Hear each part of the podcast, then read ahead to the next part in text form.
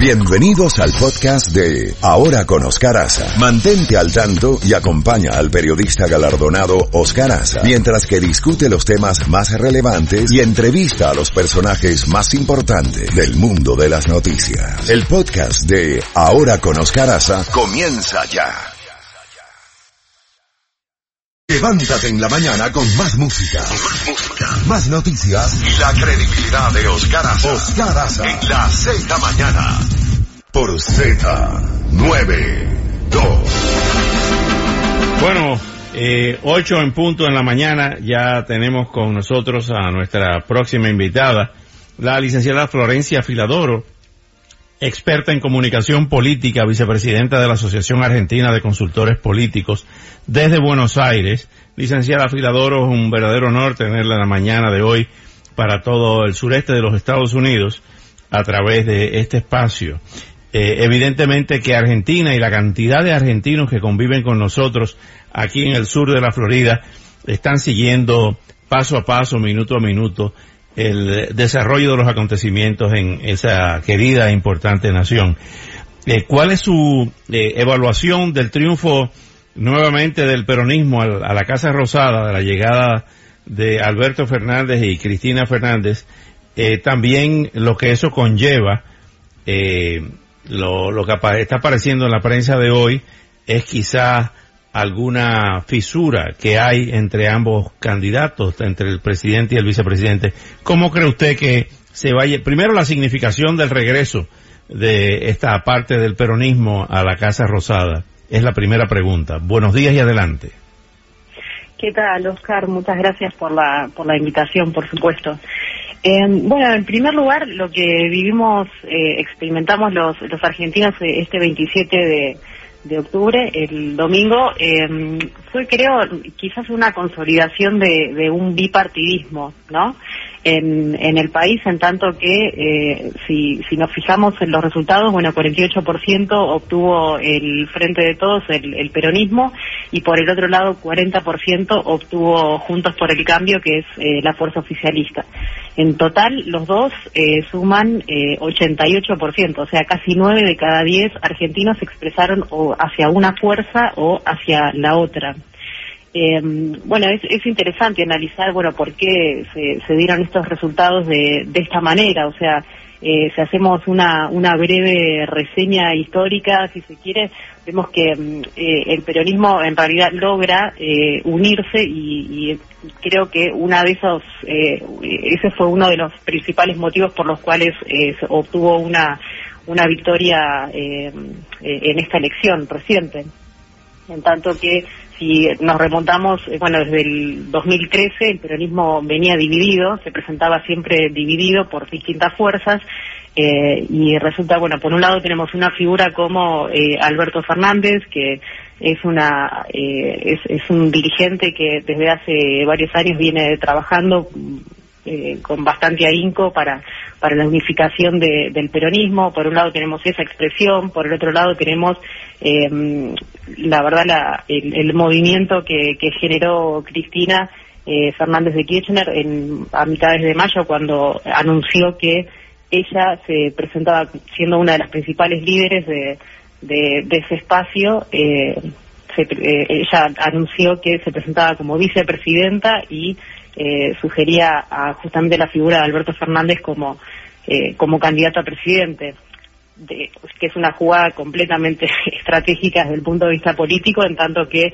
ella sabía, por, por encuestas, obviamente, estudios y, y análisis, que, bueno, eh, ella tenía una, el, un famoso, siempre se hablaba acá de un, un techo muy alto, es decir, un nivel de apoyo de más de un tercio asegurado, pero no podía crecer de ese de ese tercio. Entonces necesitaba una figura que lograse ampliar un poco el, el famoso techo que era que era bajo, que, o que lo alcanzaba bastante rápido respecto de, del piso. Ahora bien, licenciada Filadoro, sí. eh, el tema de la corrupción no es un tema que erosiona ninguna base política a ningún político en Latinoamérica? Esa es una pregunta que la, extiendo no solamente a Argentina, porque hay otros casos de corrupción que han llegado al poder y, por ejemplo, vemos en Brasil como Lula sigue teniendo bastantes seguidores, muchos seguidores, aún estando en la cárcel. En el caso de Cristina Fernández, ¿cuál cree usted que será su destino judicial?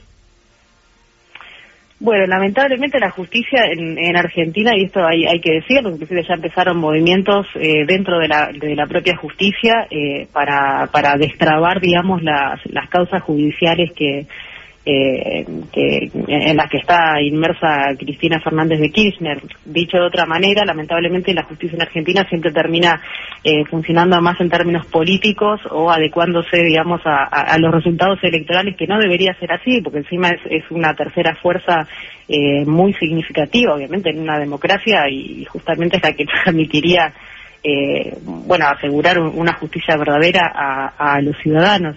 Eh, lo que se observa es que, eh, bueno, eso, que se, está eh, frizando, si se quiere, o se, está congelando el avance judicial que, existía en, las causas de, Cristina Fernández de Kirchner con los resultados del 27 de, octubre, lo cual, bueno, lejos de, ayudar al país, obviamente, que en mi opinión lo termina perjudicando, obviamente. Ahora bien, viendo lo que está ocurriendo en Chile, pudiera repetirse ese escenario en Argentina si no eh, cubren las expectativas, si no llenan las expectativas los Fernández con este nuevo gobierno eh, eh, que esperan los argentinos, o sea, el tema de la deuda, el tema de la inflación, el tema del desempleo, de las desigualdades y principalmente esa negociación con el FMI.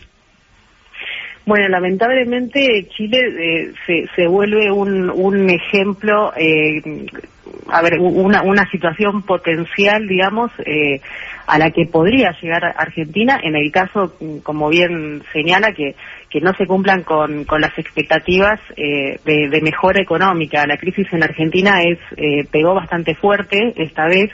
Eh, en, en tanto, hay los números, la verdad que son son bastante contundentes. Eh, bueno, estamos rozando una inflación anual de más del 55%, eh, sufrimos una devaluación de, nuestra moneda muy reciente del 30%, o sea, las personas el valor de, los salarios de las personas es 30% menor, lo cual es una brutalidad en solo, bueno, esto considerándolo desde agosto, o sea, en, unos pocos meses, tenemos un sistema de tarifas que está de servicios, ¿no? Eh, pagos como la luz, el gas eh, y, demás, que está congelado, pero tiene una tendencia a la alza, eh, lo mismo con los combustibles, eh, una pobreza de cerca de, del 40%, eh, casi vamos a terminar a fin de año, una, eh, un, un, un nivel de desempleo de ya dos dígitos, más del 10%. Bueno, son todas cifras que eh, son bastante abrumadoras, digamos, para, para el nuevo gobierno y acá es donde la, van a necesitar de de mucha capacidad de negociación eh, entre los distintos sectores de la sociedad, porque la crisis, como bien señalaba recién, es eh, muy fuerte y básicamente vamos a necesitar eh, de, acuerdos, bueno, bastante honestos, sinceros y, responsables entre los distintos sectores del país como para no terminar lamentablemente como, como nuestros vecinos chilenos. Pero finalmente, eh, licenciada eh, Fidadoro, vemos a una Cristina Fernández con mucho poder.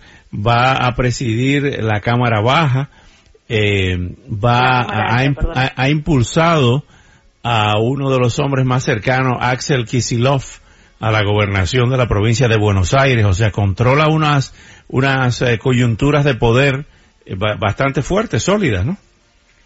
Lo que pasa es que Cristina Fernández de Kirchner ya venía con mucho poder. Como se señalaba antes, eh, el problema que ella tenía desde el punto de vista electoral era la, incapacidad de crecimiento, eh, la incapacidad de superar este casi tercio que, tenía de, apoyo popular, porque realmente si, si bien con, todas las aún con todas las causas de corrupción eh, que, bueno, que fueron surgiendo de, la justicia, las investigaciones eh, y demás, o sea, ella logró siempre consolidar ese eh, ese vínculo tan fuerte con, con esto, al menos una par, un tercio de, del electorado. Entonces, em, en este sentido, a ver, por un lado se, se, presenta esta situación de una Cristina con, con mucha fuerza eh, a nivel político y además, por ya la conocemos, sus características son de una persona como muy eh, aguerrida, obviamente, y no, no cede para nada, pero aún así eh, ella está experimentando eh, en el presente, bueno, esta situación con, eh, con su hija Florencia, que, que está eh, en Cuba siendo tratada por, por, un problema de salud eh, que aparentemente es muy grave y que eso la obliga a ella eh, en parte a, a, prestar mucha atención eh, hacia ese frente personal, ¿no? Que claramente no quiere descuidar, al menos es lo que lo que estuvo demostrando hasta ahora en estos últimos meses. No obstante, más allá de eh, del fuerte poder de ella, yo creo que acá lo que hay que considerar más que nada no, no en el corto plazo, sino yo diría más en el mediano largo plazo es qué va a pasar dentro de este peronismo, que es una eh, una conjunción de repente de distintas fuerzas, distintas fuentes eh, de, de, poder, entre ellas está la Cámpora, que es una agrupación eh, de, de, jóvenes, digámoslo así, aunque hay varios jóvenes, digamos, de, de 40 o pasados los 40, son muchachos, eh, que son muchachos. más al, al kirchnerismo.